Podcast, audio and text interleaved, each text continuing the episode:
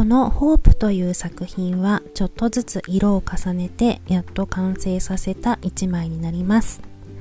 今のこのコロナ禍での日常はいろいろ制約もありストレスフルでしんどいことも多いけれども